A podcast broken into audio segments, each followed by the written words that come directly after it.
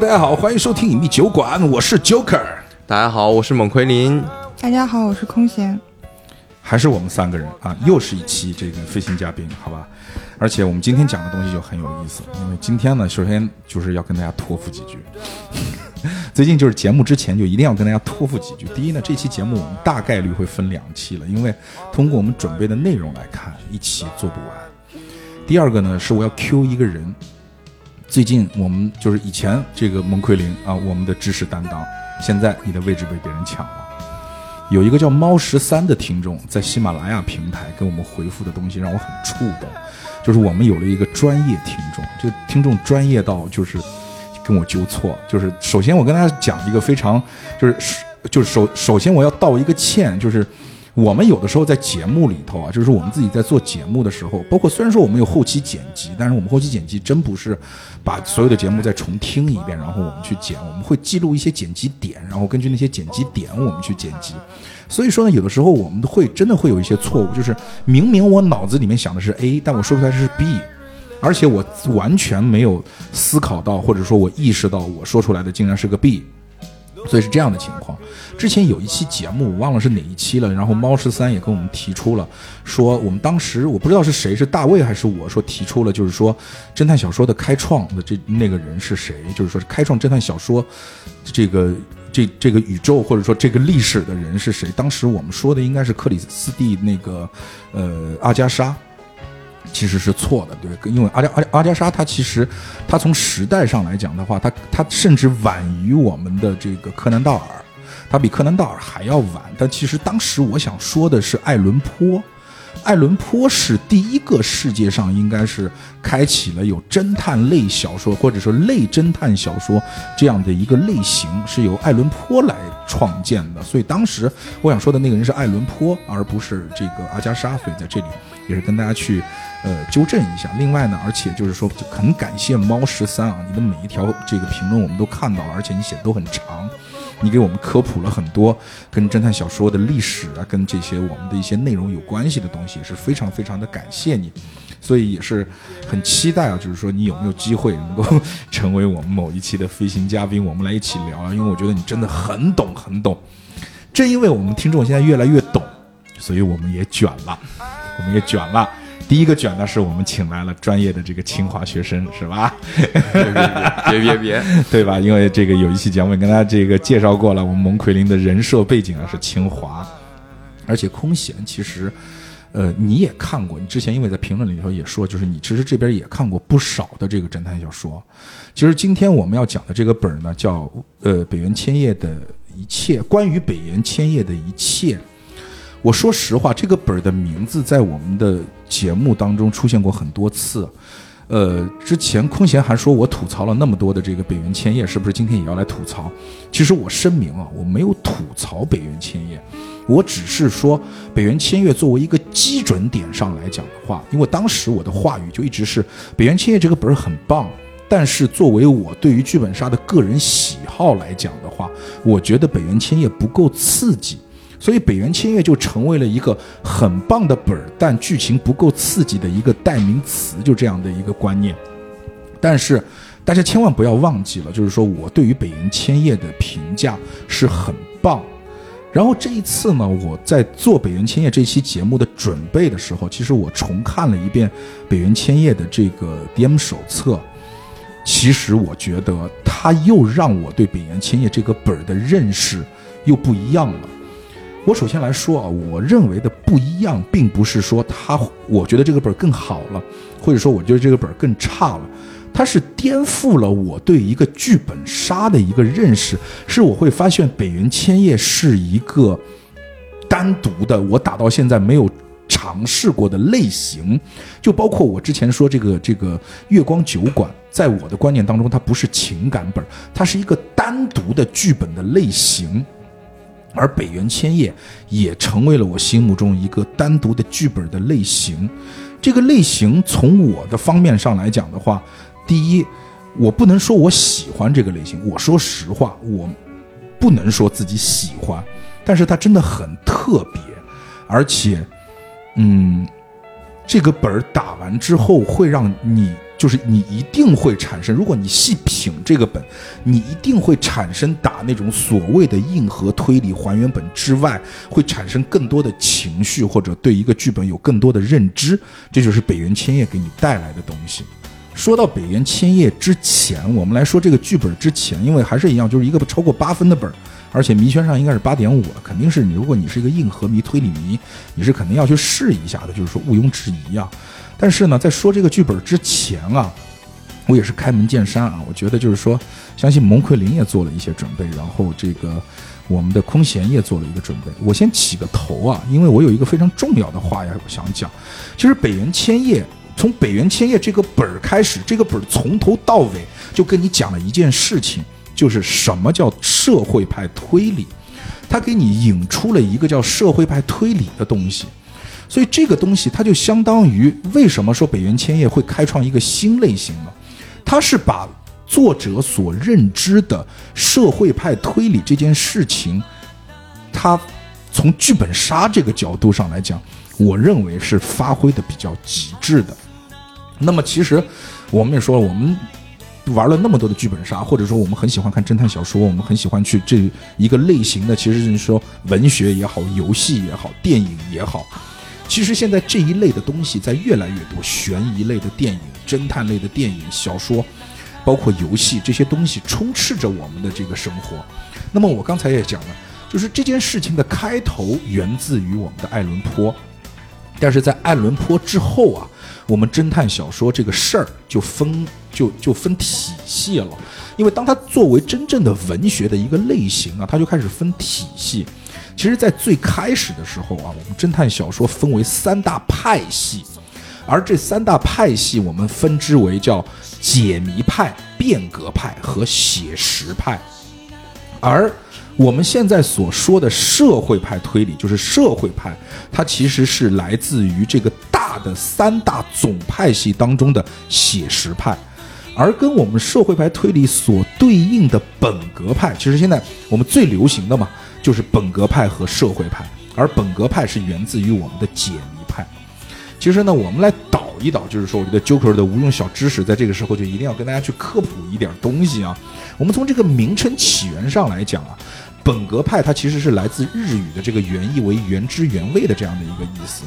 它其实最初是来自于对于欧美古典启蒙派和古典解谜派的一个定位，就是欧洲原先最早的那一批小说，我们把它定义为古典启蒙派和古典解谜派。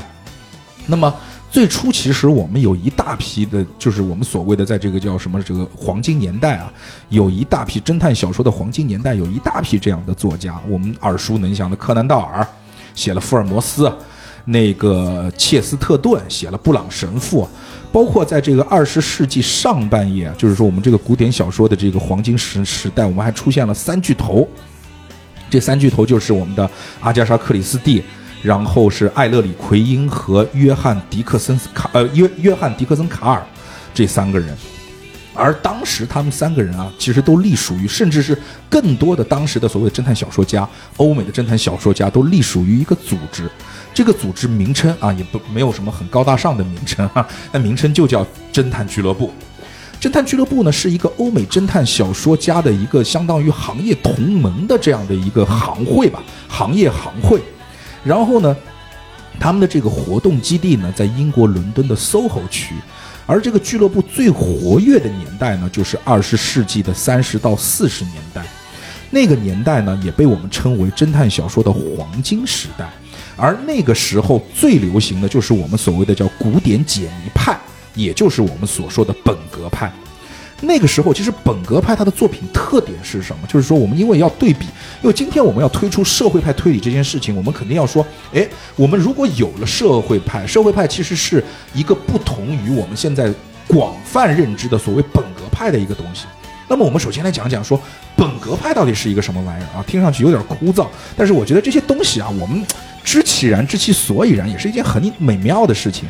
本格派它从原则上来讲是一个强调所谓的叫 “who do it” 或者 “how do it”，就是凶手是谁或者手法是什么，它这样的一个一个一一一个流派。然后它其实它的那些所谓的这个这个这个谜面啊，通常都具有这种浪漫主义，它注重那种所谓的写实，他注重的是那种哎读者或者说我们的玩家这一种解谜的乐趣的这样的一个过程和这个所谓的小说的或者电影的这种游戏性。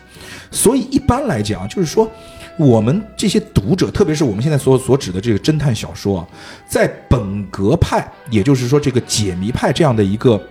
小说当中啊，我们读者和故事当中充当充当侦探的那个角色，他所知道的信息是同步的，啊，然后你根据这些同步的信息，我们来一起去破案。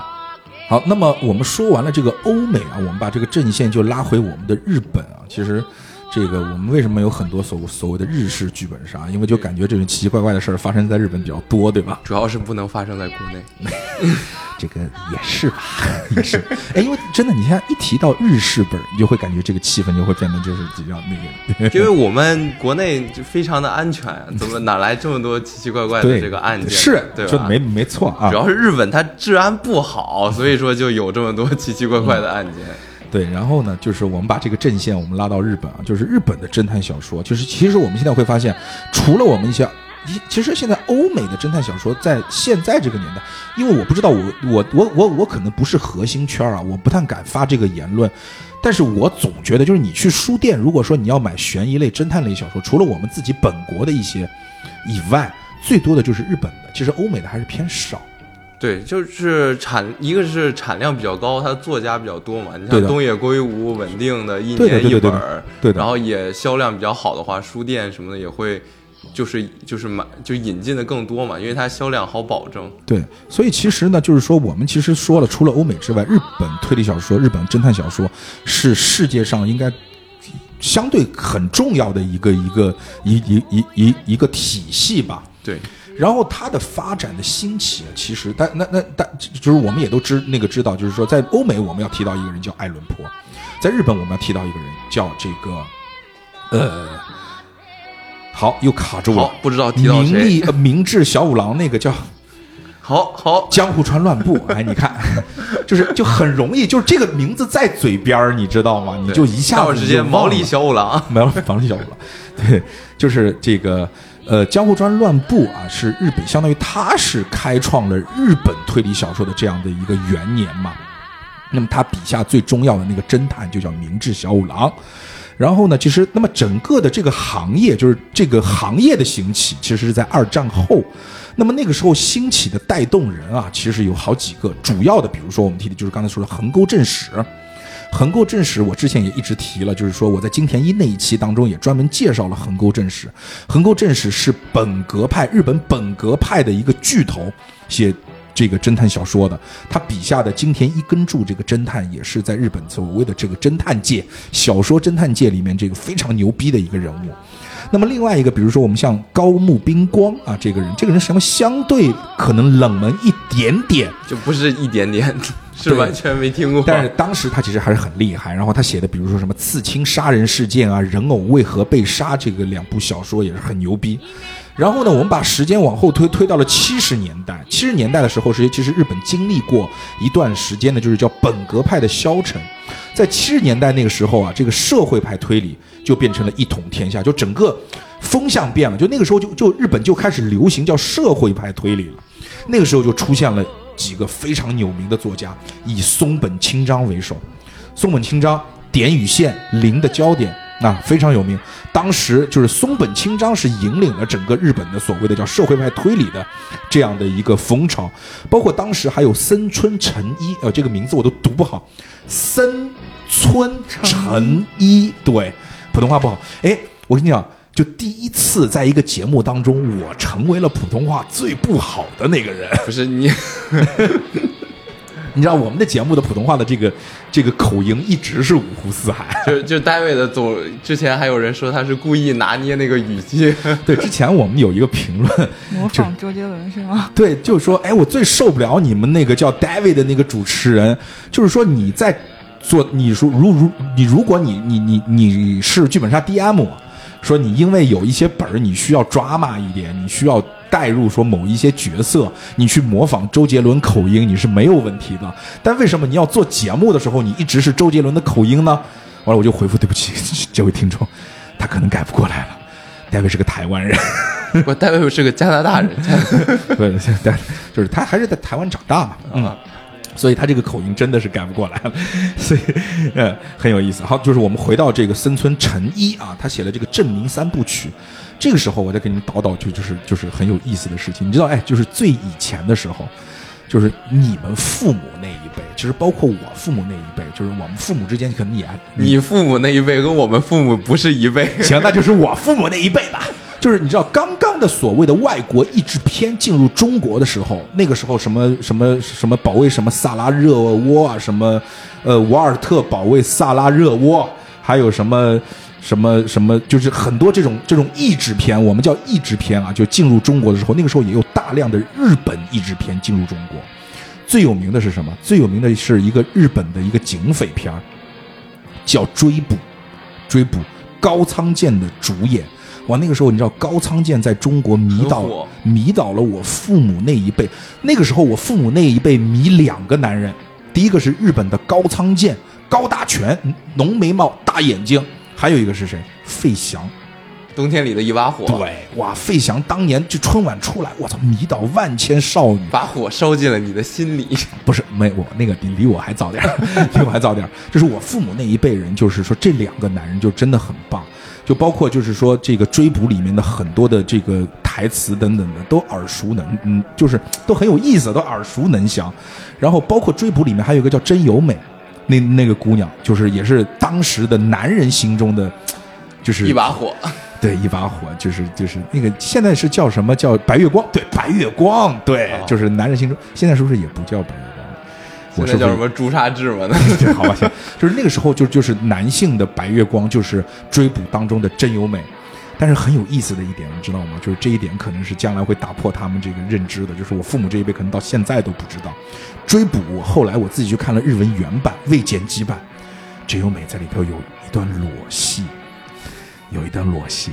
你是特地为了看这一段去看的原版？我知道，我很震撼，因为你知道真由美是白月光，白月光，它是一个白月光的出现，它在里头有段裸戏，真裸，所以哇哦，就是可以去看一下吧。好，然后呢？当时就是还有一个非常有名的一个日本电影，叫《人证》。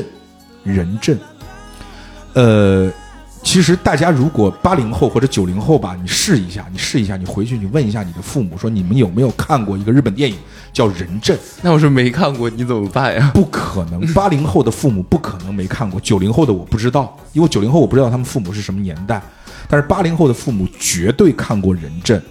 就是说，他一部电影会全中国的人都看过，就是你这这就是那种概念。当然，可能也有一种可能是当时只有三个频道，不是平，那就是电影院看过。就当时你知道，就是你去看电影没什么挑，就是所有的人都会去看那几部电影。《人证》当中呢，也有一首主题曲叫《草帽歌》，《草帽歌》当时风靡大江南北啊，它有中文版的。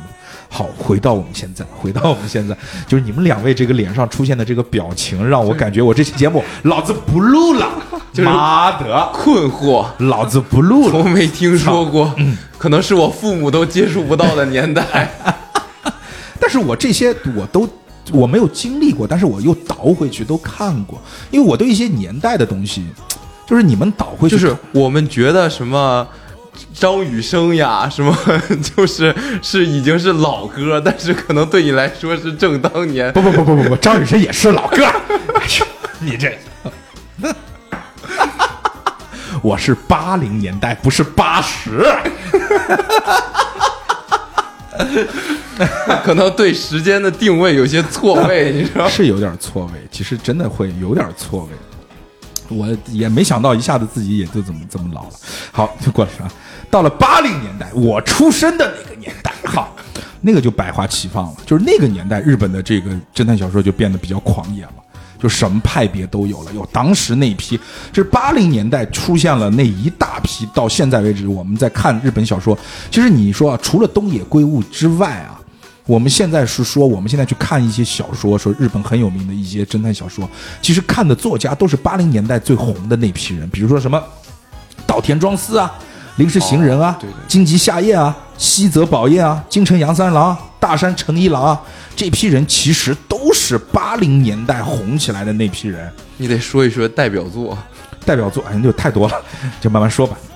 好的，这个时候，那个人出现了，对，就是那个男人。其实真的是因为这个男人，把日本推理小说这件事情又重新推到了一个极高的一个巅峰。这个人是谁？东野对，东野圭吾，你看不要不好意思，对吧？不要不好意思，咱又不是考试。就你知道，今今天是这样，因为接下去社会派推理，我们在 Q 整个流程的时候，需要大家配合一下的啊，不要那么腼腆，好吧？不，主要是你前面立的这个人设有点高，导致我们俩怕说错了，给学校丢脸。Joker 侦探小说大学啊，现在开始讲课。其实，东野圭吾的出现，东野圭吾真的真的就是他，他应该是把，就就我举个例子啊，就比如说他有点像什么啊？他有点像，呃，比如说我们这个武侠小说，古龙也好，包括之前最早的这个《蜀山剑侠传》啊，《蜀山剑侠传》谁写的来着？也在嘴边，不重要了。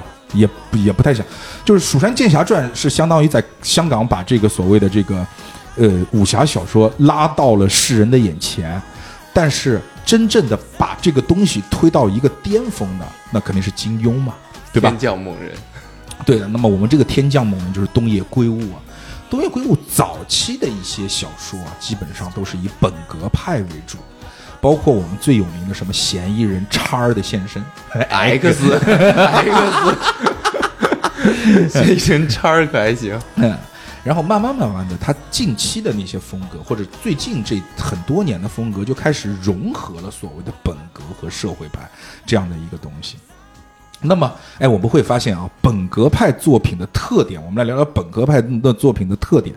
本格派的作品啊，通常都会设定啊，侦探和助手，啊，聪明的侦探和笨蛋的助手，和笨蛋的助手，笨蛋助手就是我，要问出我看不懂但侦探已经看明白的问题。对，或者是侦探和记录者，就包括比如说这个金田一根柱，就是那个谁横横横沟正史写的金田一根柱系列的这些侦探小说，它里面的每一集它不会有一个助手，但基它基本上都会有有一个记录者说，哎，我是这件事情的记录者，我要把金田一根柱的这个事情给你记下来，或者说我是亲历者，我来给你讲述啊，当时金田一根柱在我身边所发生的这样的一个故事，它很少有就是说我自己就是这个侦探。因为为什么呢？就是包括你，呃就是你刚才是你刚才说的，他需要有一个人来代表普通人，他需要有一个人来代表普通人，来问出我们普通人要问的问题。不然就像那个证明费马大定理似的，费马最后一句话说我已经证明白了，然后中间跳了一百步，然后于是过了一百多年，没有人把这个证明完成。你刚才在说，不是不是不是不是不是不是，费马，我听到费马，我后面就晕了。好，你终于哎又站上了巅峰，好吧？你赢了，没有没有这局你赢了。这是费马的巅峰，跟我没有关系。这局不是你能够提出费马，你就赢了啊！我们再说福尔摩斯，你跟我谈费马，你就彻底碾压了，好吧？其实就比如说你说福尔摩斯跟华生，对吧？这里再说一个非常有意思的东西，前段时间有一个电影叫《妖猫传》，你们知道吗？就是那谁拍的那个，你这个前段时间有点钱啊，对，就前大段时间吧，很长是以前是谁拍的？陈凯歌的，哦，对，陈凯歌就之前拍了那个什么馒馒馒头写馒头那个，不是你这个 电影又这这怎么说呢？不是写馒头是吧？这写馒头还打官司呢。你们知道这事儿吗？不是，我刚想说，就是你提的陈凯歌的电影，又跟我们想的陈凯歌的电影不是一个时间的。行吧，之前不是有一个 B 站也是什么站上的一个一个一一个 UP 主，然后把陈凯歌的一个啥电影一拍特别无极，一拍的特别也说不出烂吧，你都不好意思说他了，你无法形容的一个电影，改成了一个馒头引出的血案。然后这个就就是鬼畜，就也不是鬼畜了，就是一个改编的一个视频，然后特别的火，当时网络流流行就一个馒头引出的血案，后来他妈陈凯歌把把他还告了，一点娱乐精神都没有，当年真的是，就现在就应该是陈凯歌跟他合拍一个。要不还是回到《妖猫传》吧。妖猫传，妖猫传，行，你特你特别好，就是我们的这个对特点就是就就是出去就回不来了。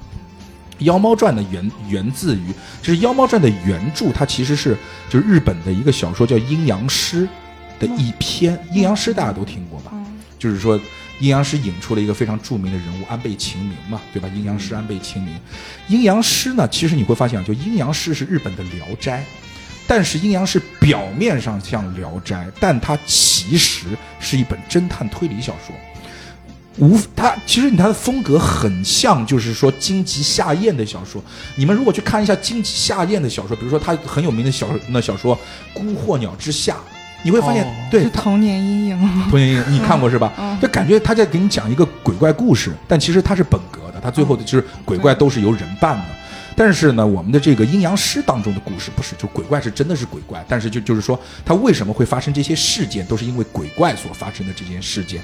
它其实用了一个跟福尔摩斯一模一样的一个套路，就是我们的主角阴阳师这个安倍晴明是侦探，他旁边有一个小傻逼，就是叫那个袁博雅对，袁博雅，袁博雅是记录者，就变成了这样的一个功能，所以就很有意思啊。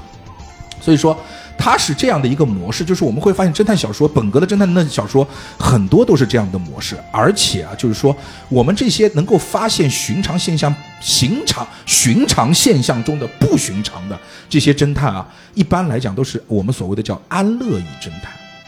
什么叫安乐椅侦探？就是他们是不需要去经历所谓的人情世故，不需要走什么警察局流程，不需要去现场什么的去干嘛干嘛，就是做很多我们所谓的刑侦手段的。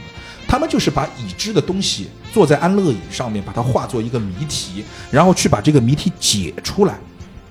那比如说我们像我们的福尔摩斯啊，就福尔摩斯就特别夸张是吧？看到你之后，你就能够知道你前因，就是前因后果、今生前世，就那种你刚刚去过哪个地方占卜，师，对对，就有点占卜师，就是他就从细节里面去发现一些东西嘛，就是他不需要去现场，他就可以看到很多东西。但是福尔摩斯还是去现场。那包括我们这个谁，大侦探 Polo，就是那个呃、阿加莎这个笔下的那个 Polo 啊，Polo 真的是 Polo 也是属于那种这个这个十指不沾水的这样的一个角色。主要靠聊天。对，主要靠聊天啊，包括我们的布朗神父啊，也是很有名的布朗神父，也都是，包括我们的金田一根柱啊，都是属于那种叫这个安乐椅侦探。但是社会派不一样的是什么？社会派的侦探就是我们传统意义上的侦探，他是个人，他需要通过人类社会当中应该有的方式去寻找线索，去去深入社会，去深入线索，去深入人群，甚至还出现了需要去跟犯罪分子搏斗的硬汉侦探这样的这种这种这种社会派的侦探。所以说，其实，在社会派这一点上面，他的关注点就变得不一样了。社会派推理的关注点，它不仅是就是他不他他不像这个本格啊，本格他关注的是精妙的谜题，哇，这个谜题我要给你设置的很精妙，然后读者啊，你们跟我们一起来破解这个谜题。而社会派不一样，社会派关注的是犯罪背后的东西。杀人动机可能对动机啊，社会现实啊，这个人为什么会变成凶手？这个人为什么要做出这样的事情？可能案件还是很猎奇，但是在猎奇的事件背后，它促成的成因到底是什么？他为什么要这么去做啊？所以说，它所反映的是什么？社会制度啊，什么人性啊，什么权利啊，就包括我们之前就是说的那个陈金子的一些小说，紫禁城啊，哥紫禁城，紫禁城，陈金子，紫禁城，好，紫禁城，sorry，sorry，sorry，sorry 啊，这这个紫禁城先生是先生吧？是。是先生是吧？紫禁城先生，对不起啊，虽然说就是对吧？就如果你想来打周克，欢迎来录一期节目。对对对对对对，就是它就反映了很多权力的问题啊，这些东西导致就不让播，对吧？就不让播，所以喜马拉雅现在的审核还是很，就大家去推荐大家去听一下紫禁城的东西啊，很有意思。所以你知道，就是我刚才引出了一个人物叫松本清张嘛，就是在日本当时所谓的这个社会派大师，他当时就主张了两个理念，就是说，他说那个主张侦探小说社会派我要提出两个问题。第一个问题是什么？什么叫正义？什么叫正义？第二个问题是如何追求正义？啊，这是他所提出的两个社会派推理背后的根本问题。所以他认为啊，就是正义不仅是人和人的正义，而且是整个社会的层面的一个正义。在不同的时空下面所造成的正义观，其实不一定是一样的。所以说，这世界上没有绝对的正义，这世界上也没有绝对的所谓的这个坏人啊。这个蝙蝠侠在你看来，他可能是个义警，不是你要举这么凑这么大的 IP 吗？不是，我们这个 就蹭吧，蹭吧，蹭我觉得你讲前面那些没人听过的这个，就是我我老想哪个公司的法务来告我，就是你看 DC 来告我，对这这个地方？漫威来告我，哎，你看我漫威可能引来是粉丝的谩骂。谩 骂骂吧骂吧骂吧，OK，好过过过过过过好，所以这个你看本格派里面所所设置的细节啊，就本格派，包括我们的本格的剧本杀，你会发现就是那些古早的本格剧本杀，它会有很多线索，有密室，这些东西都是细节啊。你身上有烟味，他的指甲缺了一块，这些都是细节。而所有的细节服务的是什么？服务的是形成一个谜题，而最后你通过这些细节来解谜。但是社会派就完全不一样了，社会派的细节，它的设置是为了营造人和营造社会。它会，它你比如说你身上有烟味，可以，那就可它可能反映出的不是你在三小时前你在楼下抽过烟，反映出的是吸烟你是出过门的，对吧？你所反映出来的是你可能是一个烟民，你在长期社会的压迫下，你以烟啊来这个这个打发呢自己的苦难人生等等啊，就是我说的有点夸张，反正就这意思。啊 对 他其实就要通过这些细节去营造一种社会背景的现实感，现实感。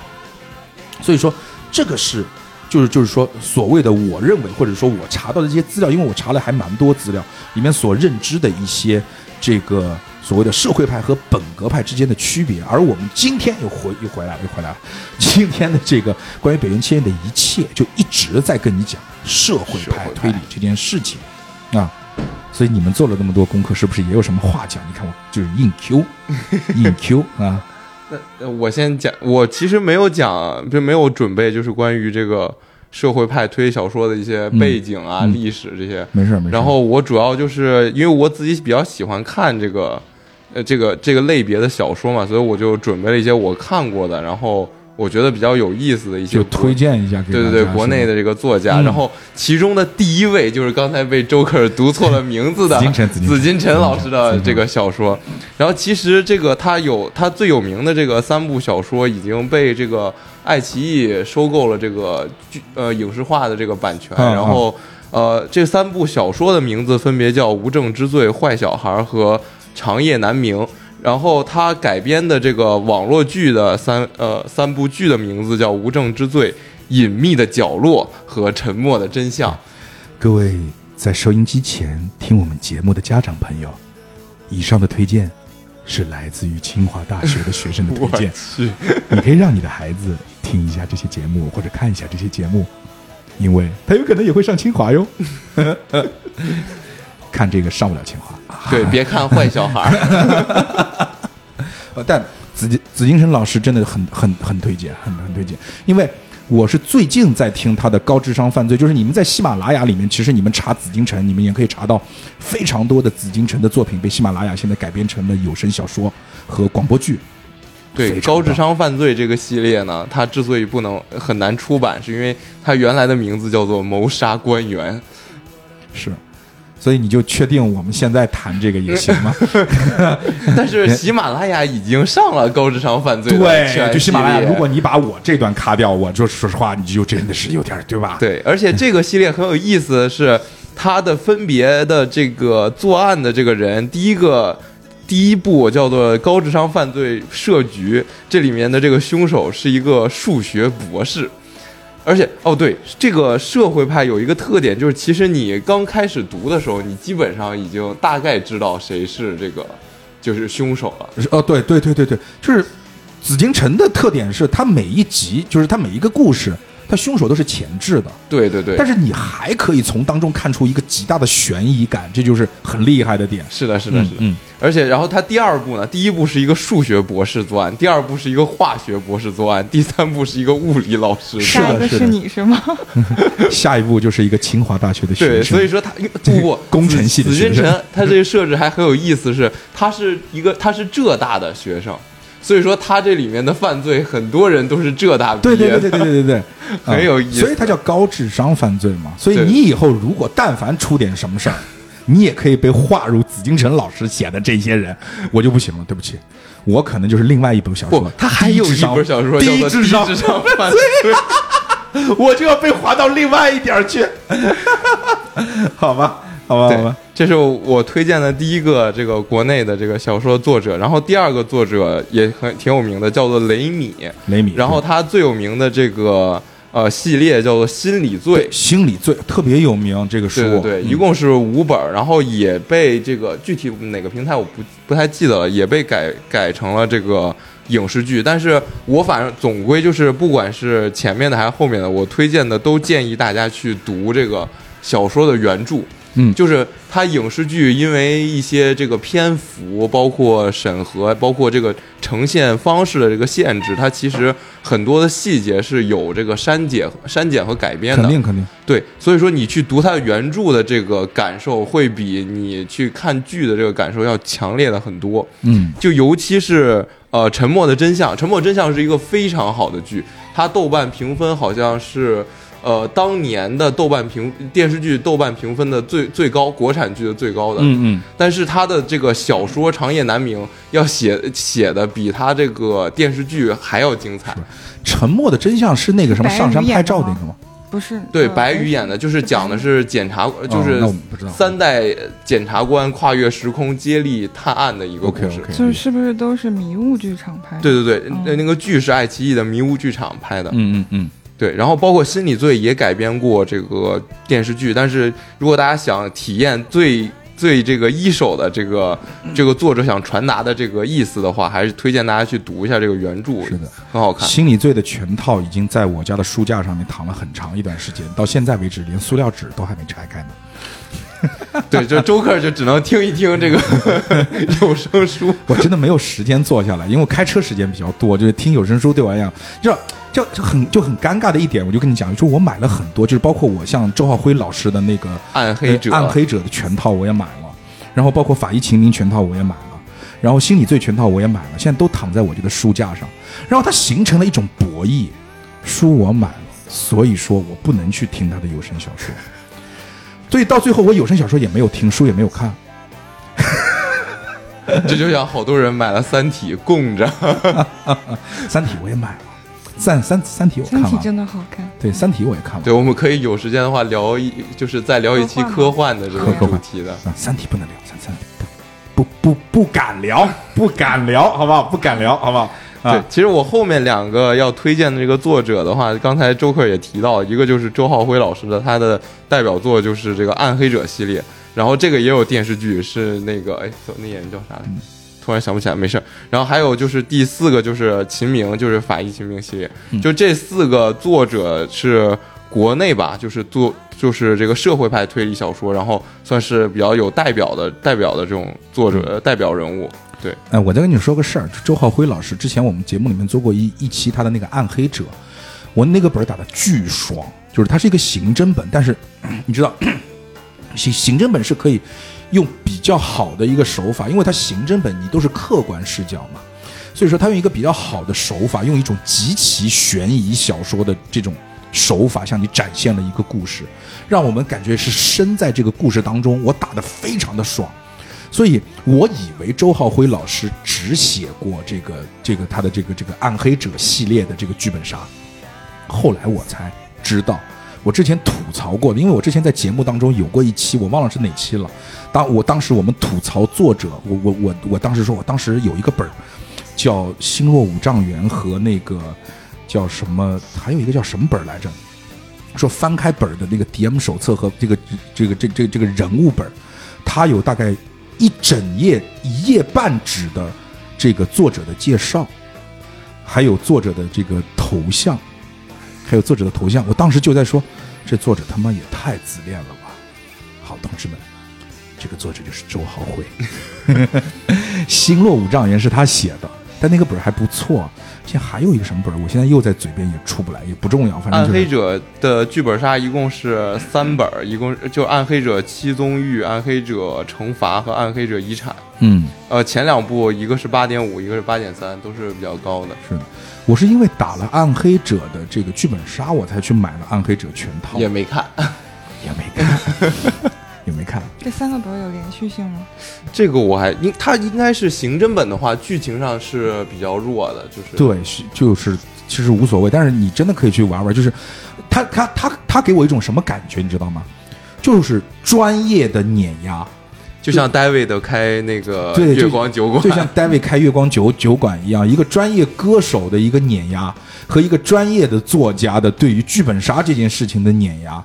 其实他们认真写是写得好，因为之前我记得有有一个剧本叫《地狱地狱的十九层》还是《地狱的十八层》，它来自于一个非常有名的，我自己也非常喜欢的悬疑作家，叫蔡骏，是一个上海作家。哦，我知道，地狱的十九层、荒村荒村公寓，你们都可以去看，就是这个也很棒，这个就因为就比较古早了，特别是荒村公寓特别棒写的，包括当时还拍了一个巨烂的电影叫《荒村公寓》，你感觉是用手持 DV 拍的，但是虽然说拍的很烂，但是因为有这个剧本的加持，那个故事还是很牛逼。但真的就是说，他写的那个我没敢打，因为评分就是已经低到 低到谷底了，就是低到谷底了，就是很很可怕，听说非常可怕。所以就是哎呀，就是也不知道是能不能碾压吧，我也不知道这个 为什么他们写这个就会不不不碾压，就是可能是那个啥吧，就就就没认真写吧。好，我们继续。啊，对，然后还最后就是还有一个国外的这个作者，我小我之前中学时候看的比较多的，就是丹布朗的这个系列。哦，丹布朗，然后对，然后他最有名的一本儿就是一本书，就是《达芬奇密码》。达芬奇密码，对，然后其他的还像《天使与魔鬼》《数字城堡》之类的，就是他这几部比较有名的。他这个写作的这个风格，就是他呃内容里面会涉及到很多这个宗教方面的，包括符号学，还有一些这个西方文化的这个内容。因为它本身在这方面的积累比较多，所以说它讲起来就有一种就是你一边。这个学习人文，一边在看他的推理小说的感觉。他很有意思的一点是什么？他是打他是打破第四面墙的一个一个小说，你知道吗？就是它里面所引用的所有的地点是真实的，对对对，是的，是的，而且比如说。他说：“这个，它里面是达芬奇密码还是天那个天使与魔鬼？他在那个圣彼得大教堂，就是呃梵蒂冈那个大教堂门口说，那个有有有有十二个像井盖儿一样的，对嗯，风水火都有。对对对，是是《天使与魔鬼》，《天使与魔鬼》，他他有点什么，你知道吧？他就对着现实的那个他有点就是这个传销传销发起人的感觉。传销发起人就是哎，我带你到这个城市的这个广场，你看这儿有几节台阶，它代表了什么？你知道吗？在这这这这，你你看，它那个指针指向的是东方啊，这个代表了我们政府这一阵儿日出东方的这种什么扶持是吧？什么什么什么西部大开发项目？不是你这么一解释，怎么感觉就跑偏了哎呢？，它像不像嘛？它就是解读那些现在你肉眼可以看得到的真实的世界当中存在的一些东西。我包括你知道，我去就是找拉斐尔的墓。我也是因为看了《天使和魔鬼》还是什么，才我也找到了拉斐尔，就真是拉斐尔，就是一个不起眼的一个万神殿当中的一个小石棺。我走近一看，上面写的拉斐尔，就真的很牛逼，你知道吗？就是他那个达芬奇密码里最后指出来那个宝藏藏的那个位置，什么倒三角形那个指的那个地点，你到那个卢浮宫的那个位置也能找到那个地儿。是是是是是，所以就是我，你知道我我我一般，比如说我带我朋友出国，因为我经常干这种事儿，因为原先要带这个客户出国嘛，我们公司在意大利嘛，原原先最早的时候，我在出国前会给他们有一些这个所谓的铺垫，就跟他们讲，你们看两部电影，啊，第一部电影就是这个《罗马假日》，啊，第二部电影就是这个《天使与魔鬼》啊。你们在这两部电影里面看到的所有的地方，我们都会去啊，就是你们可以按照电影拿着里面书找，对对对，就很有意思。所以，这个来继续啊，我要推荐的就是这些。，OK OK，嗯啊，把时间交给我们的空闲。嗯、我这边的话，嗯、就主要是推荐两个哔哩哔哩的 UP 主，然后他们也是主要是，嗯、讲悬疑的，然后一个是我是怪异君，你们看过吗？谁？我是怪异怪异君，我是怪异君啊，他做不，他他在 B 站上做了一个那个剧本杀的那个视频，剧本杀，对他他们就是。也不叫剧本杀吧，它有点像现场，但是每个人有有有点像明星大侦探，OK，嗯、对他，但他是自己的本儿，就是自己的人物设定自己的凶案。嗯。他他在 B 站上有有那么三集视频，嗯就是有点像 UP 主的明星大侦探的那个感 OK，觉。嗯，对，我对你你啊继续，因为我这个哔哩哔哩有在我在在我的知识领域之外没上过哔哩哔哩。明星大侦探呢？明星大侦探知道，明星大侦探知道，密室大逃脱呢？密室大逃脱没看过，明星大侦探看过。嗯，啊，然后他最近有两个点透为止，就是讲的是比较全的两个案件，一个是艾德里奎因的希腊棺材之谜，是讲的不错的，嗯然后还有一个是我觉得咱们节目是可以做一期的，叫《如手无作祟之物》。它这个是号称说小说里面的三十七个谜题，只凭一个真相就可以全部解开哇哦，是个侦探小说吗？啊！对，它是个日系的侦探小说，你这再念一个作家遍名字，叫嗯、呃如手无作祟之物。如手无作祟之物。对他我记住了，记住了。你真的记住了吗？你来说一遍。如手 如哎哎哎，如手无作祟之物，对很简单，我上网查，只要查作祟之物就可以了。你其实搜手无就可以，直接说手无就可。以，手无也是阴阳师里面的一个怪。好吧，嗯就到时候六个字都打错了。行，可以。好，作祟我知道，就是啊对妖怪作祟，来丹现出原形。嗯。啊，然后嗯，第二个的话是叫汉森白，他最近做的是，呃，刚刚说的临时行人的钟表馆事件，然后还有岛田庄司的占星术杀人魔法，嗯，然后嗯，比较小众的一个是陈浩基，他应该是个香港推理小说家，哎，我问一下，我插一句，你说他做的是某一个作品，他做的是什么意思？就是他去做他的讲解视频哦，就相当于是对，就像像我们一样的这种、这种，对，但是他是会画一些动画的 OK 就是嗯，对，是画面展示的那种，嗯，嗯，对。然后还有一个小说是《克莱因湖》，我比较喜欢，是沾一点科幻的这种，嗯嗯，克莱因囚笼，哇，克莱因囚笼，天哪，克莱因囚笼真是囚笼，天哪，囚笼，就是这个就是大脑超载，就当时哎，太可怕了，克莱因囚笼。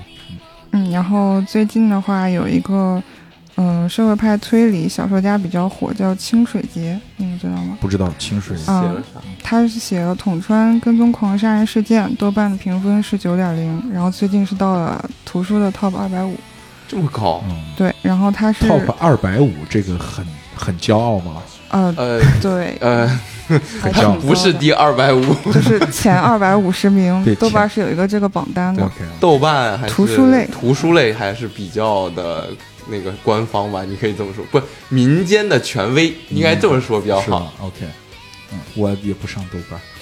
啊。豆瓣儿也超过，不不，我就只知道，他豆瓣儿，豆瓣儿不超不超过我的年龄范畴，但我不上总可以吧？啊，可以可以可以可以，他其实本来就是是一名电视台的记者，但是后来一直是致力于犯罪还有事故的调查报道，也是就是深入了一些贼窝去去调查，比如说一些女童的连续失踪事件，其中还涉及一些政治因素。哇哦，嗯，这个能出版吗？这这个这个啊这是不是发生在日本？对发生在日本？发生在日本那就应该那就那就是那太批判 对。批判。万恶的资本主义社会导致这么多女童的这个失踪。对他女童为什么要失踪？而且我跟你讲，在美国这个事儿也不行，凭什么只有女童失踪？我为什么我男童去哪儿了？为什么只有女童和男童？对，他哪个童？儿童的童。儿儿儿童的童啊，那行那行。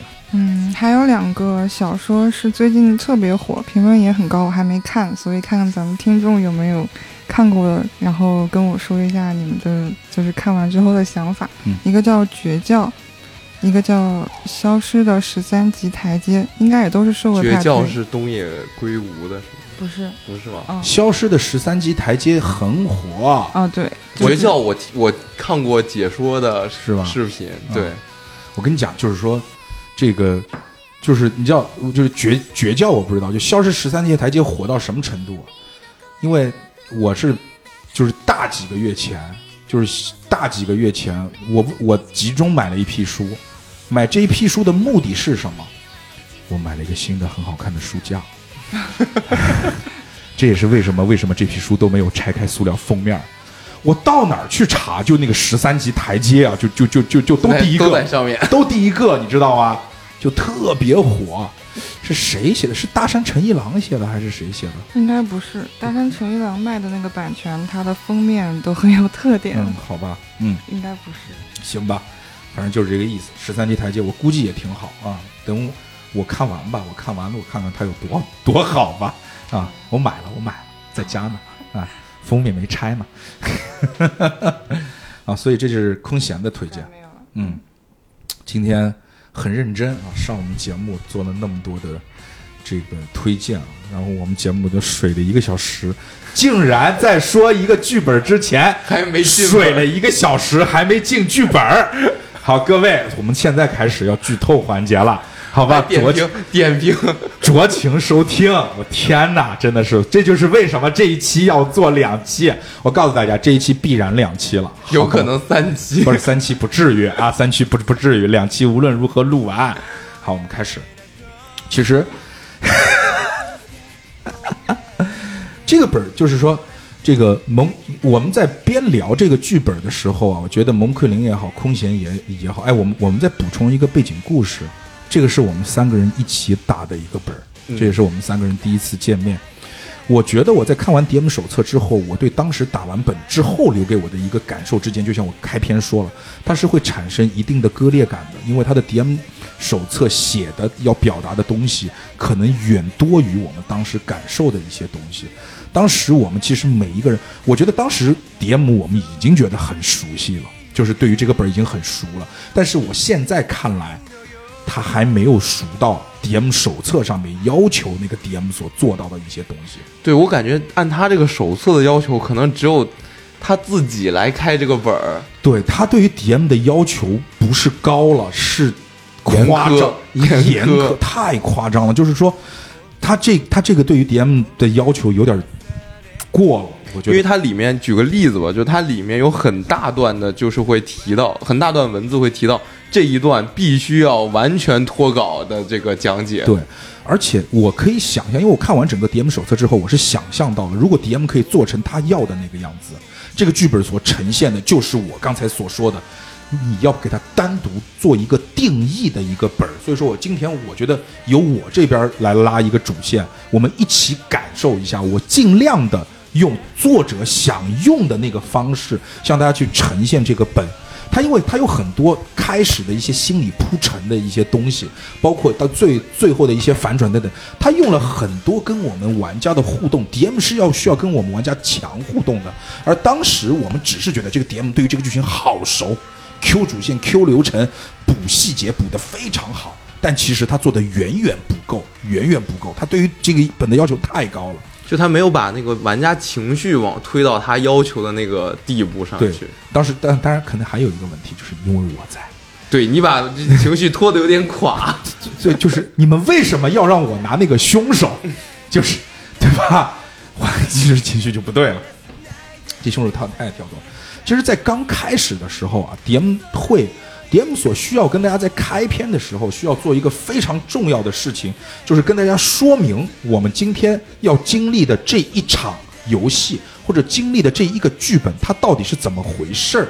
就像我刚才跟你所铺设的什么是社会派推理一样，它要有一定的自己的知识库，向你去向你首先先植入社会派推理的这样的一个事情，社会派到底是个什么样的东西？你在社会派里头应该感受到的是一个什么东西？另外，他还要跟你去表明一些所谓的，诶，我在剧本当中的一些描写，它不是续轨，这个本没有续轨，但是它有留白，所谓的叫描白的一种描写。描白的描写，它相当于是什么呢？相当于是，比如说我手里拿着一杯水，然后第一个场景是我手里拿着一杯水，第二个场景是我把空杯子放回杯架。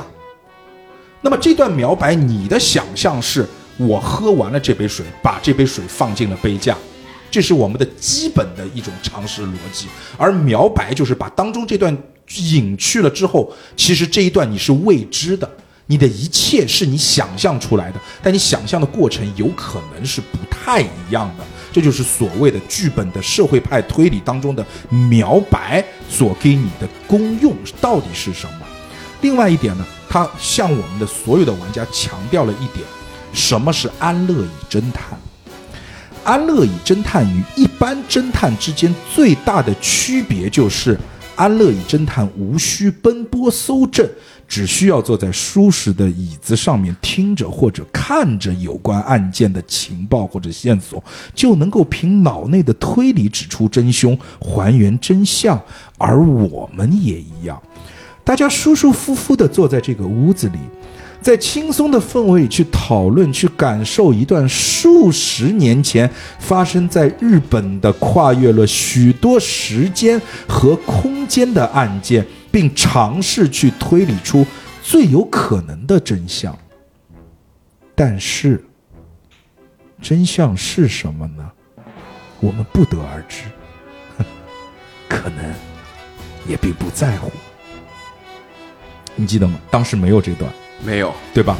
它其实这段很重要，你有没有感觉到从我的表述很重要这一这一段？我记得是提了安乐椅侦探这个概念，但对它不是像你这种就是这种有语气的或去讲这个。对的，这个它其实需要很多的心理铺陈。这些各位各各位，就是从我刚才这段也能够感觉得到，作者第一告诉你什么是安乐椅侦探，第二是告诉你你们就是安乐椅侦探。但对于你们这种安乐椅侦探来讲的话，你们到底在不在乎真相是什么？对吧？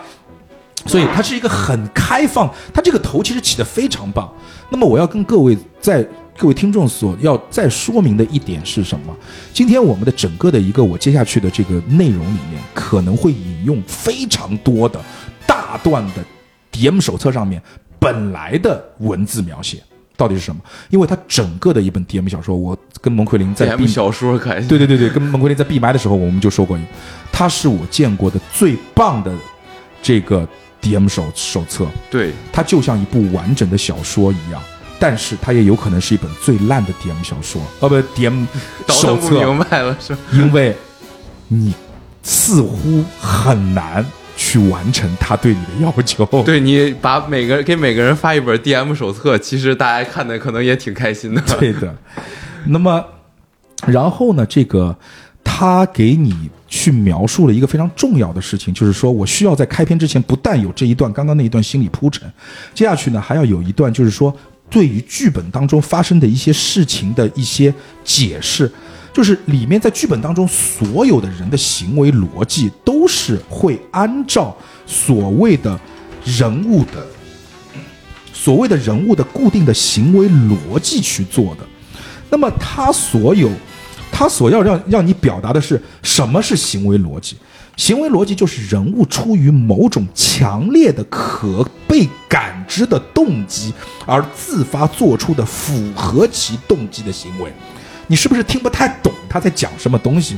那么我举个例子啊，就是比如说 A 非常喜欢的 B，那么从行为逻辑这件事情来说的话，在没有外部因素的干扰下，A 是不会做出伤害 B 的行为的。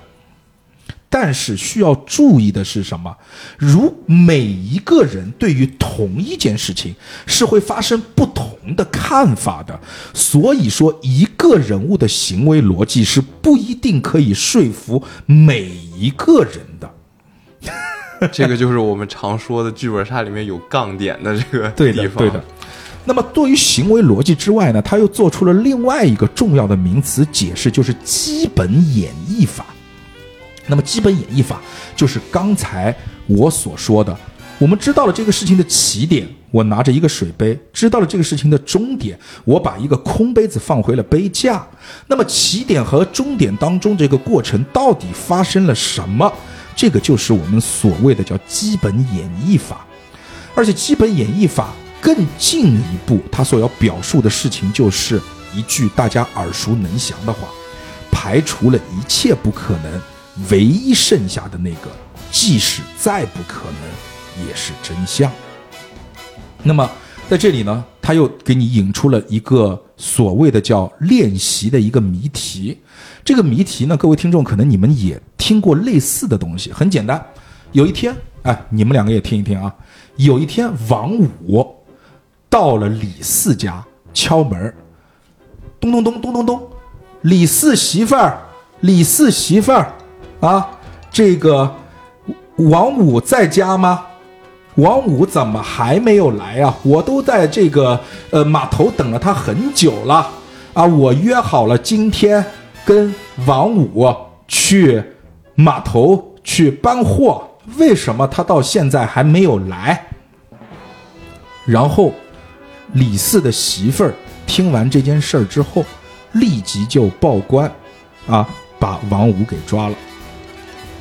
这是为什么呢？啊，各位听众，如果你们需要思考的话，暂停一下，暂停一下，这就是所谓的叫行为逻辑。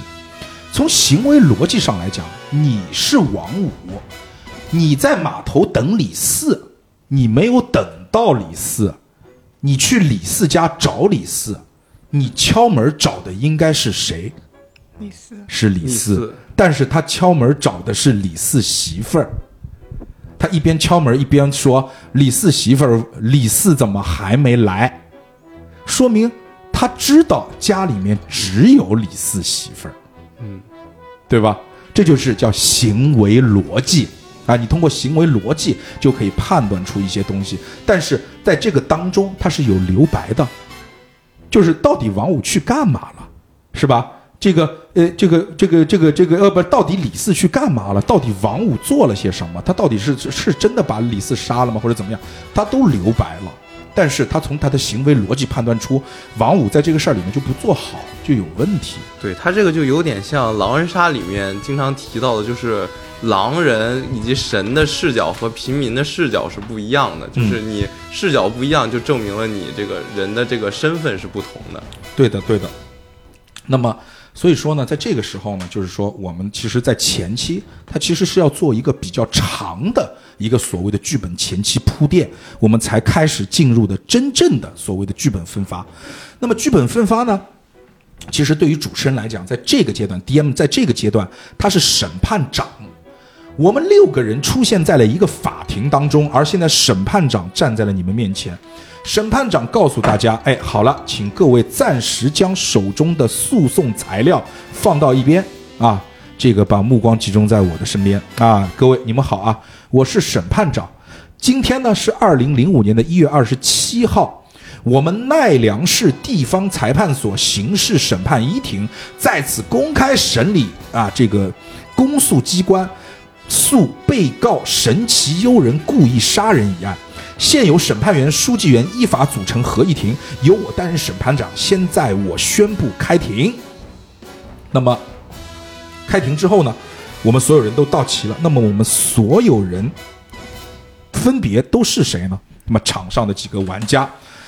那么第一呢，肯定是当案的被告，就是我们这儿有一个角色出来就是被告，我拿到的。出来的就叫凶手本儿，对，出来就是，对，他就告诉你这是凶手本儿，因为你对出来就是凶手。要找一个能扛住压的玩家来玩这个 凶手本儿。然后我们当时四目相觑，就让周克拿了这个凶手本儿。我的那个凶手本呢，就是神奇幽人啊。但是这个本是这样，就是说它又是一个日式本，名字呢有点绕，但是呢其实还好，它出现的人反而就不是特别的多，所以各位也不用去特别的这个担心啊，说听不懂我们在讲些什么东西。神奇诱人本案被告啊是犯罪嫌疑人。那么我的辩护律师啊，就是说叫向井红树，是、啊就是我拿的本儿。啊，你拿的是我的辩护律师啊，对我们咱俩是一边的，剩下四个人是一头儿。对的。那么接下去的人是谁呢？就是说我们的检察官啊，我们检检察官叫金野洋太啊，本案的公诉人，也是一个男性角色。我们刚才说的都是男性角色啊。然后呢，还有同生浩一，本案的这个相当于负责本案的警警察，警察，哎，同生浩一。然后呢，还有这个苦主，苦主，就是这个死难者家属哈、受害人的家属啊，受害那受害人的名字叫叫唐泽启泰啊，那么受害人的家属呢，就是唐泽启泰的女儿叫唐泽惠梨一，好像是空闲拿的那个角色吧？啊对对对对对空闲老拿到比较悲惨的这个，对，不是因为他就是你知道，就是昨天你有计算过吗？我算了，昨天空闲打那个破戒的那个全场的公开发言不超过十句，十二个小时，我们玩剧本杀，他说了十句话。他重在这个剧本的体验方面，不像我们两个重在这个演绎上面。是吧？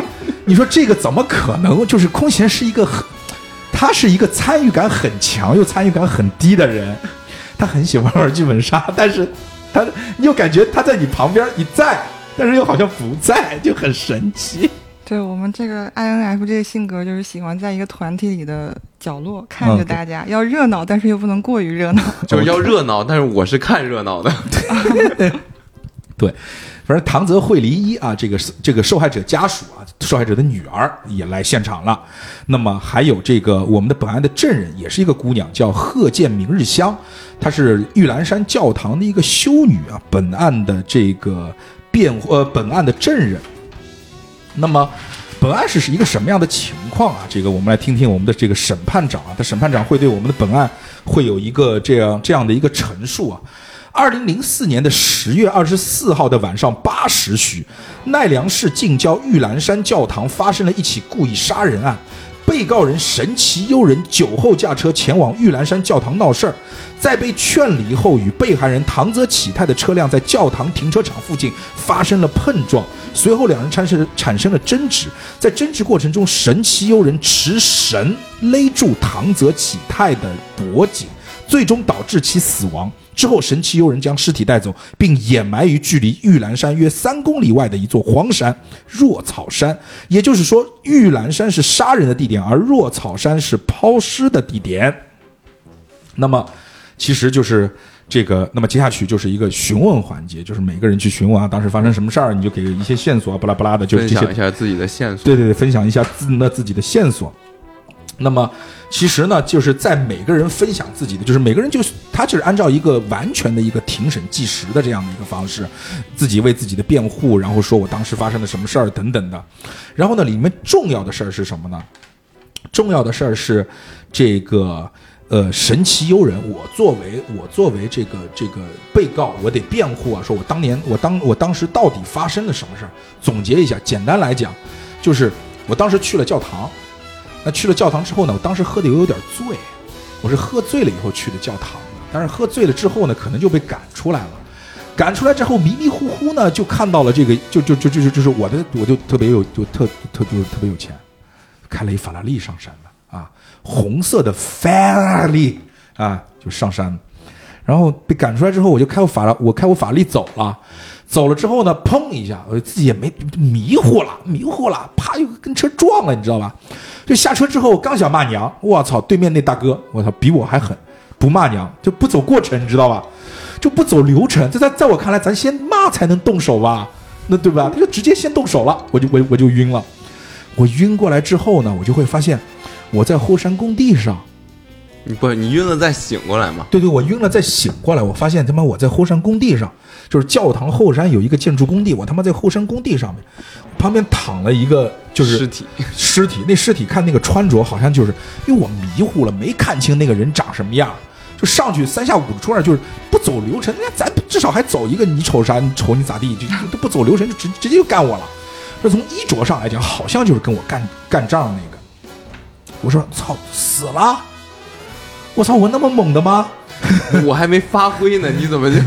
对呀、我这个没反应过来了，你就死了，这就有点对吧？我就害怕了，但是我就想说，我不能把人扔这儿啊，对吧？这二这二案案发现场啊，我就把它搬上了。我当时就是说，把它搬上了我的法拉利，我的法拉利它当时还停在那个工地旁边，我搬上了我的法拉利，我就开走了，就开到了若若草山，把它给埋了。啊，这就是这个整个的一个案发过程。我自己也不知道我有没有杀人，他大概率没杀，我这真是我不知道，我不知道。然后当时其实让我很欣慰的是，扮演这个受难者家属的这个空闲，刚开始就帮我说话了，我记得很清楚，我很感动。那这抵消了呢？啊，对，就抵消了，那抵消了，还记得那事儿呢，出来就帮我说话了，你知道吧？就是，哎呀，我觉得他可能不是个坏人。我说，哎呀，我还有这种待遇的吗？我是犯罪嫌疑人，我杀了你爸，你上来你就跟我说他不可能不不是个坏人是吧？所以就还蛮有意思。他其实当时啊发了很多线索，那这里呢，我觉得我们通过一小段的时间啊，我们来分析一下这些线索。就是我来跟大家讲讲，就是说在第一幕这个庭审环节，它线索是最多的一个环节。这些线索它给你构成了一个什么样的谜面啊？我觉得在这一趴这个谜面还是非常有意思。第一呢，证人证词啊，有一部分是证人的证词。证人的证词说明了几点啊？第一一点啊，神奇幽人就就是我这个被告啊，我的车，我的法拉利，这个我是开着法拉利进入的这个教堂区域啊，别人看到了。然后我走进教堂呢，是当天的八点二十，二十点二十。然后呢，还有一个证人说，有一个叫安藤忠雄的人，而且安藤忠雄这个名字很有意思。我当时就因为安藤忠雄是我很喜欢的一个建筑师。对建筑师做了那个光之教堂系列，所以就很有意思。就是安藤忠雄开了一辆本田雅阁，九点半的时候离开了教堂。离开的时候和我们现在在场的那个证人，就是这个教堂的现在那个主理人啊，贺建小姐聊了很很久。然后呢，他下去的时候呢，还捎了一个教友下山，而且呢没有看见法拉利，就是九点半的时候已经没有看见法拉利了。嗯，然后呢，九点的时候呢，有一辆大众车是停在了停车场里，黑色的大众。那么在我的印象当中，我撞到的那辆车呢，也是黑色大众。对，然后集会结束之后呢，停车场里面已经没有法拉利了，就是集会结束之那之后，法拉利就已经不在停车场了。还有一点是八点四十的时候，我是在八点神奇啊，是在八点四十的时候被赶出的校教堂。那么在教堂外的时候呢，还跟修女聊了几句，当时就跟修女吵架，就不是聊，跟修女吵了几句，因为他喝多了。对的。然后呢，当时呢也有一个男人进出过教堂啊，但是具体是什么时候呢也记不得了。这是证人的一些证词，而警方的线索是什么呢？集会什么时候结束的？是九点钟结束的。那么结合上面那个线索，就是九点钟集会结束的时候，停车场里面已经没有法拉利了。九九点钟集会结束的时候，他已经是听到了跑车的轰鸣声渐远，渐对远啊。然后呢，两点呃，就就是第二点是什么呢？是唐泽启泰，就是这个死者是怎么怎么死的？就是被勒死的，机械性外伤，没有没有没有呃机机械性的窒息，没有外伤。然后呢，他的衣服和尸体的表面啊，都有玉兰山，就是这个教堂背后的那个建筑工地上面的那个土壤沙粒。第三点，唐泽启泰的停车场停，呃唐泽启启泰的车就是那辆黑色大众，停在了停车场最里面的车位，最内的车位，而且保险杠是受损了。然后唐泽启泰死亡的时间呢是晚上八点到九点，然后唐死亡的这个尸体啊是十月二十七号发现于若草山的山腰旁边有一根绳子。然后唐泽启泰，男，五十八岁，北海道小樽市的市籍，一九八零年来到了奈良，未婚，他有一个女儿呢，就是唐泽惠梨一。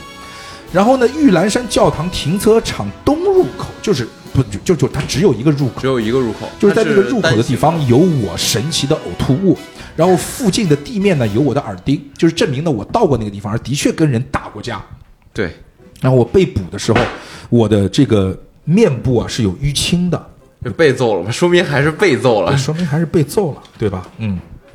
然后呢，还有一些线索呢是所谓给了个地图，我记得是给对给了个地图，相当于地地图就是一个教堂，然后有一条小路上后山，对山下呢也有一条路到教堂。上教堂对这个我接下我接下去会说，就是这个若草山离玉兰山三公里，然后山下显示啊，当晚的十一点十分啊，有一辆法拉利上山。然后一小时后车下山，这也印证了我的那个证词。我后来把尸体这个放上了法拉利，然后开到了若草山，然后把那个尸体给埋了。对，然后呢，这个唐泽启泰这个人啊，名下有两辆车，一辆呢是一九七四年购入了一辆这个红色的卡罗拉，这个大家可以记一下，这个是后面的一个这个是重点。后面的重点。那这里用不到，因为那辆法罗拉在这里说已经报废了。而在现在的二零零二，它二它又有一辆二零零二款的黑色大众，而案发时候就停在教堂的停车场，大众前保险杠受损，然后撞击处呢有红色的油漆，经检查和我那个神奇悠人的那辆红色法拉利的那个油漆啊相吻合，而大众车的油门踏板有玉兰山。后山建筑工地的土壤，就是说明这辆大他众去过，也去过后山，大众车也去过后山，这就很奇怪了。而且确实和你是撞了的，就是撞车这事儿也是确确实有的。对的，他跟我撞过车，而且这辆车还也去过后山，所以就很有意思。然后呢，玉兰山后山那个工工地，其实一九九九年的时候，因为现在是二零零四年，一九九九年的时候啊，那个工地就报批建设了，但是当时后来呢，就马上因为这个山体滑坡等原因啊，就停建了。然后到二零零四年的十月份，就是最近啊，又开始复建。然后呢，玉兰山下面就告就就刚才说的，玉兰山那个教堂啊，往上它其实就是一条路，就一个串儿，三个点。对一个点是山下的入口，一个点是那个教堂，一个点最远的那个点是后山。对的，山下的那个入口，就相当于从山下开到那个教堂的那条路啊，在入口的地方就有个监控。它监控是这样的，监控显示当天晚上啊，就是八点零五分的时候，一辆法拉利上山，就是我的车。八点十分的时候，大众上上山，就相当于是死者的车。然后呢，八点十分到九点，没有人上下山。九点到九点四十分，没有人上山，但有车陆续下山。九点四十五的时候，本田雅阁下山，而这个十点四十五的时候是法拉利下山，是这样的一个场景。然后呢，其实整个的这个给给给到你的这些线索哦，还有，sorry，还有对线索挺多。然后说这个玉兰山啊，这个玉兰山只有一条小，就刚才那你那你说它是串起来的，对，串起来还有什么呢？就是说这个这条小路从山脚下到教堂当中是十五分钟，对，就是你开车最快也要十五分钟，走路那就它这个就是限定死的，就是不管你怎么开车，反正它就规定这段路你就要走十五分钟。设定推理，对十五分钟。然后呢，第二是这个呃教堂附近因为下过雨。所以已经看不出车的痕迹了，和足迹你都看不清了。就是当天晚上车是怎么个走法，你已经不知道了啊。这个时候其实很明显，我们就想，当天晚上车的行踪肯定是有问题的。然后呢，这个这个教堂一九八八年就开始建造完，用于布道了。然后一九九六年的时候，原来有一个负责人叫贺建雄森死了。哎贺建雄森死了之后，他的女儿贺建明日香就继承了教堂，而且一直以来这个教堂是没有其他的雇员的。然后呢，还有一个呢，就告诉你了教堂的怎样的整个的一个布局啊。它教堂一个是一个三层的建筑，然后第一层呢是用于集会，第二层用于祷告，第三层是客房。而案发当晚呢是没有人留宿的。然后教堂一楼的停车场呢和停车场相接的那一个部分啊，就是教堂，你从教堂里面是看不到停车场，因为和停车场相接的那个部分没有窗，你看不见那个地方。而教堂的停车场，它至后山的工地呢，步行二十分钟，开车八分钟，对这是两个很重要的一个数字。其实听到这儿，你听到这么，你要如果总是玩剧本杀的话，对你听到这么多的时间，然后又有地图，你就知道肯定是一个盘时间来排除这个凶手的这么一个呃方法来去做的，所以肯定就是一个算数的这个问题。是的，所以说这就是一个问题了。然后就是说这个，呃。停车场中间呢有个过道，就是停车场中间就是出入口是一个过道，无法容容纳两辆车，就相当于我他刚才提到那个东面那个入口啊，它也是出口，它既是入口，那也是出口，所以两个车会车在这儿是会撞的啊，一定要一个车让一个车的。然后呢，停车场如果要从停车场这个这个建筑工工地或者停车场要下山的话，它必然是会经过教堂正门的。就是说能被看到，对的啊，而且还有一点就是说，当天晚上神奇悠人还有一个重要的点，就是神奇悠人是被一封神秘的邮件叫到了教堂的。就是当天晚上他为什么会去教堂，是因为他收到了一个神秘的邮件，让他去教堂，是这样的一个道理。他这个案子，呃，就线索很多，是因为不光这一个案子用到，它这里面很多的信息是后面的这个案子也会这个有关的一些信息。是的，所以其实在这个地方啊，就有问题了。就是说，我们从现在原有的这个检方的，就是说控告方的那个这个证据链里面啊，就是说我们可以看到他所列出的证据链是这样的：检方为什么会认为最终的凶手啊是神奇幽人啊？我们来看一下他提供的，就是从谜面上他提供的那个证据链是什么样子的。他说。检方认为啊，神奇幽人与唐泽启泰因车辆碰撞产生了争执，所以说神奇幽人把唐泽启泰给杀死了。接着，神奇幽人的第一反应是什么？就是将尸体带离现场。此时他面临的一个选择就是怎么带离尸体。他的第一时间这个反应啊，是不要用自己的车去运尸。所以说，这个是符合了他当时作为犯罪者可能产生的心理的。但是由于他驾驶唐泽启泰的黑色大众车前往后山准备埋尸，这也是为什么说那辆黑色大众车里面有那个沙粒啊。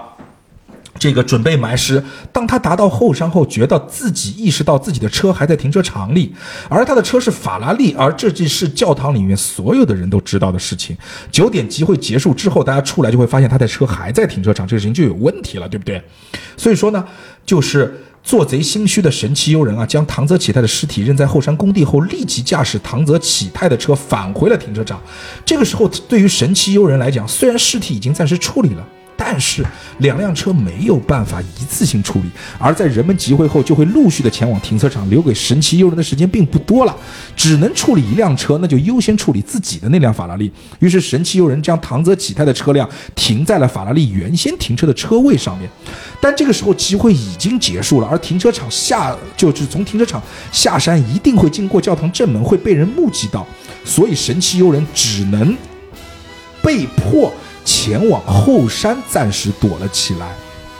所以说，这个时候也是他们听到了九点那辆法拉利的声音渐远，渐远不是下山，而是上山，对吧？但人们没有看到了法拉利，所以就是那个原因。等到人们离开神奇幽人，再就是等人们离开神奇幽人，再带着唐泽，就是等人们离开之后，我们的神奇幽人再带着唐泽。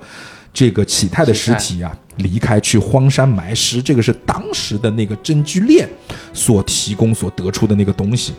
但是问题来了，这里面它是有杠点的。它所谓的杠点是什么？就是时间线有问题。因为我们来算一下时时间线啊，神奇幽人出教堂的时间是晚上八点四十分，而车辆碰撞的时间是。八点四十五分，为什么我们会得知车辆碰撞时间是八点四十五呢？是从明日香他的证词当中，他的视角里面是有听到那一下砰的声音，说在八点四十五分的时候，我们发生了车辆碰撞。那么开大众往返后山，单程八分钟，往返需要十六分钟。我们现在都说他那个。这个所谓的搬尸体都可以秒搬啊，都把把它设定为秒搬的情况下，他下来就已经值九点零一分了。九点零一分，他还要将大众停到法拉利车位，然后再把法拉利开走。你想想，这个时间到底够不够？肯定不够。第一，他回来的时间就已经超出我们所谓的设定的九点，法拉利一定要离开这个时间了。所以说，而且呢，这个。当时又确实，但是问题是什么？问题是九点的时候，我们所看到的是大众必然已经停在了最里面那个车位，而法拉利必然已经轰鸣声离开了，就说明这个时候这个时间线出问题了。那么时间线出问题了，我们出了什么问题呢？就是说，我们是不是想，哦，神奇诱人会不会有帮凶？或者说这个事情不是神奇幽人干的，是一个第三者干的，而这个第三者最终把这个事情嫁祸给了我们的神奇幽人。但是问题来了，第三者去干，你时间线也不对呀，也不够。就是这一串事情，即使不是神奇幽人干，是第三者去干，因为当时我们就是说，我们会不会当时的尸体？就已经在那辆黑色的大大众车里。我们发生争执的那个凶手，呃，分尸发发生争执的那个人才是真正的凶手呢。但是我们一想，不对，凶手还是需要以同样的时间去处理尸体。那么以这个时间线上来讲的话，他是没有办法去做到的。这个时候我们又回到之前监控那个线索，监控那个线索我们会发现啊，八点十分的时候大众就已经上山了。当中是有很长的时间的，所以其实如果是第三者的话，第三者是可以先开大众上山，直接上到我们的后山。后山，先把唐泽这个启泰的启尸泰的尸体放在了那个工地，然后再把后面的事情发生，它就少了一层。它相当于是一个有点类似于时间轨迹的这样一个设定。对的，它相当于它可以九点开法拉利载这我们的这个呃九点就直接就是在九点那一刻，他已经当时他已经其实把黑色大众已经停完了。在九点大家来散场的那一刻，他开着我们的这个神奇去后山，把神奇放了八分钟，然后把车停在那个地方，然后把法拉利停在那个地地地方，而他步行又回到教堂是二十分钟，所以说他九点二十八分就可以搞定了。对，然后刚好刚才提到就是有一个呃载着一个教友，然后下山的时候的那个对的，那么我们的问题来了，他没有车，他下去不是说不能下啊，他下去就很复杂，而且呢，我们的监控的确没有看到有人下来，那么他必然是坐车下来的，那么当中只有一个人说我载了一个教友下去，就是我们的安藤忠雄，那么所以我们安藤忠雄载的那个人大概率就是我们的真正的凶手，而我们的安藤忠雄有可能就是我们的这个帮凶。其实，在这一案当中，我们就发现了，就是当我们把这些疑点都推出来之后嘛，就是说我们在一个假定结果的情况下，我们假定我们的神奇诱人必然不是凶手的情况下，我们就推出了这样的一个结果。那么这个结果听起来也是逻辑成立的，而且对神奇诱人去去做这件事事情的逻辑其实是不成立的，是不成立的。他实际上，你为这个神奇幽人辩护，就是既要推出一个他自己做不到，又要这个提供一个可能能做到的这个方法，就可以相当于证明他是对的不能有不能锁定他有罪的了。是的，那么其实，那么这一件事情也是，呃，怎么怎么讲呢？到最后啊，我们会发现，就是说这个人是叫什么名字？这个人叫北哎千叶来了，啊，马上这个人就出现了。我们经调查多出来的那个人叫北原千叶，所以这个案件就把所有的线索都指向了北原千叶这个人，而神奇幽人呢，在最终呢，也是所谓叫无罪释放，因为的确他从客观上来讲，他不构成，所以说他的行为逻辑很奇怪啊，他为什么要做这件事？就发现一件尸体，他要把它拿到另外一个地方去埋掉，这个这个事情是一个小梗啊，这个放在我们国内的话，他就不能无罪释放了，是吧？就是因为他随意的处理了别人的尸体。对对对对对对。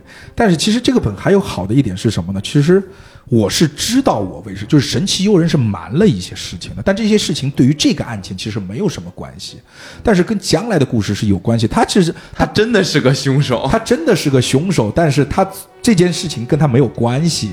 他为什么他会有如此奇怪的行为逻辑？神奇幽人的本里面是知道的，而且他在剧本当中，包括 DM 手册里面都完全提提到了，神奇幽人对于玩家的要求是很高的，他是绝对不可以把这一段的真相在这一趴里面爆出来的，因为一旦把这一趴爆出来之后，就后面就没法玩了，就不是说没法玩，你的乐趣一下子就不一样了，就是会少了很多就少了很多乐趣。所以这里神奇诱人必须是一个会吹牛逼的老玩家，是这样是这样的一个概念。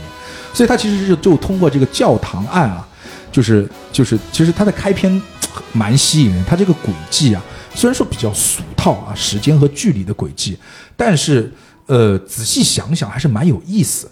那么也是从开篇引出了哦，北原千，因为这个本你听他的名字，关于北原千叶的一切，哎，他一下子就点题了。北原千叶这个人出来了，北原千叶是第一案的这个凶手啊。然后呢，他又有一种庭审的形式，把我们所有人聚在一起，经历了一场真实的庭审，最后为为神奇诱人脱罪，引出了真正的凶手可能是北原千叶。当时我是很期待说接下去到底会发生一些什么事情啊。那么我们这一期的节目。也就暂时的做到这里啊。想知道接下去发生什么事儿的啊，我们也敬请期待我们下一期的下半期的关于北原千叶的一切。但是我保证没有三期，好吧？两期必须讲两期必须讲三个小时也得录完。对对对对，好，OK，那么我们就这个先到这里，我们下期再见，好，拜拜。嗯。好，大家再见。拜拜。